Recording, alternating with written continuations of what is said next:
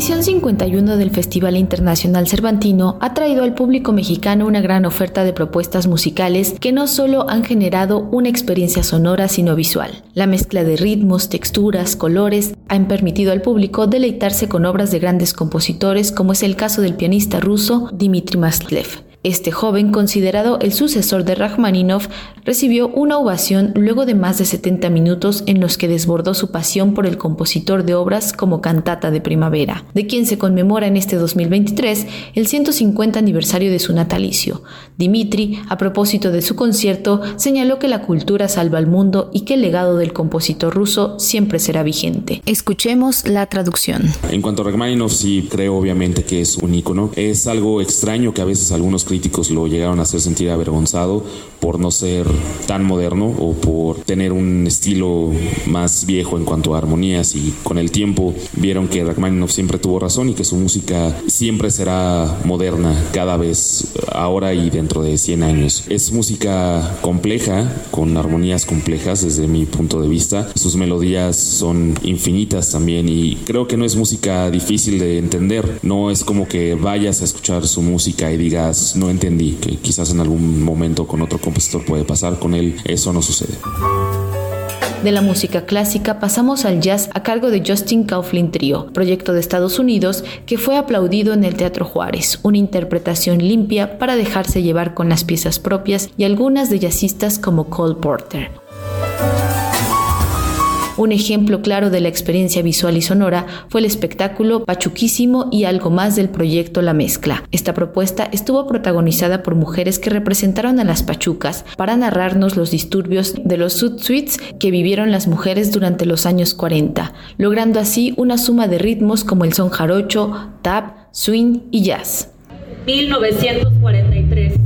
Militares gringos rondaban las calles de Los Ángeles atacando a México americano. Mientras que la cultura popular recuerda a los pachucos a través de la literatura, el cine y obras de teatro. Las historias de las niñas y mujeres mexicoamericanas, las pachucas, no suelen ser contadas, pero nunca serán olvidadas.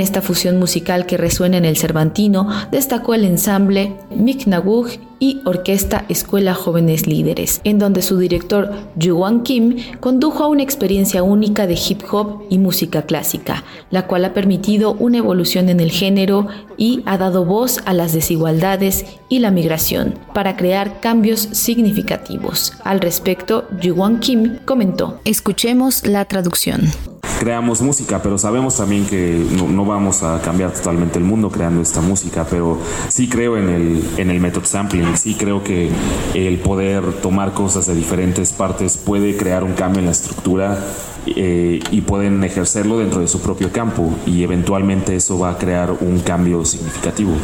También creamos un documental sobre el method sampling y lo digo porque nosotros como grupo somos la encarnación del, del method sampling.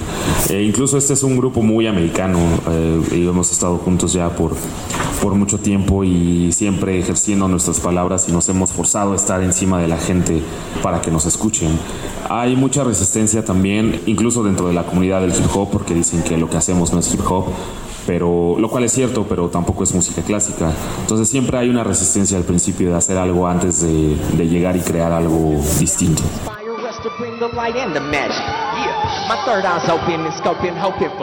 La banda Amak Kasim también trajo al escenario su mezcla de rock con temas rituales de ceremonias y fiestas de los Eris. Esta propuesta musical rescata los orígenes y a su vez da cuenta de que el camino ha revolucionado y a pesar de no tener como tal el sonido ancestral, sí mantiene presente el canto tradicional para las nuevas generaciones. Algo similar que ha realizado Sarah Monroy en su proyecto homónimo en el que rescata su lengua materna. Este es un fragmento de su concierto en el FIC. Somos nuestros ancestros, somos sol y arena, somos pez sierra, jaiba o callo de hacha.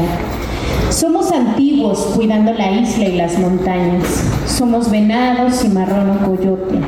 Somos medicina como la salvia, torote prieto o golondrina.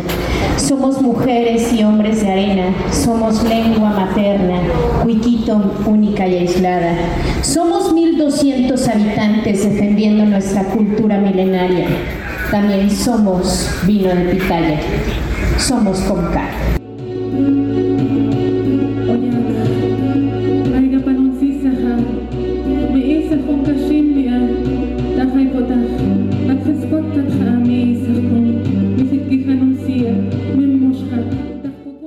Además de estas propuestas musicales, el público cervantino pudo maravillarse con el espectáculo Mumenchans, que permitió a muchos reconectar con su infancia, adentrarse en el silencio, en lo simple y lo mágico que se puede alcanzar con objetos como tubos, luces, papel de baño, bolsas o pelotas, materiales que despertaron la imaginación y las risas. El público que tuvo la oportunidad de disfrutar del espectáculo luego de casi 10 años de no presentarse en México, dijo haber visto una de las propuestas más hermosas del FIC. Mi nombre es Pablo Mes y este espectáculo me pareció sumamente entretenido, pero además muy bello. Eh, me impresionó con cuántos elementos se pueden hacer, tantas figuras, tantas caras y es cierto que nos remite la niñez, yo también jugaba, me acuerdo que con mi mochila y la mochila, el cierre era la boca y agarraba otros elementos y eran los ojos. Este, y también me conectó con, con la naturaleza porque pues muchos de los de los personajes que tenían me recordaban animales.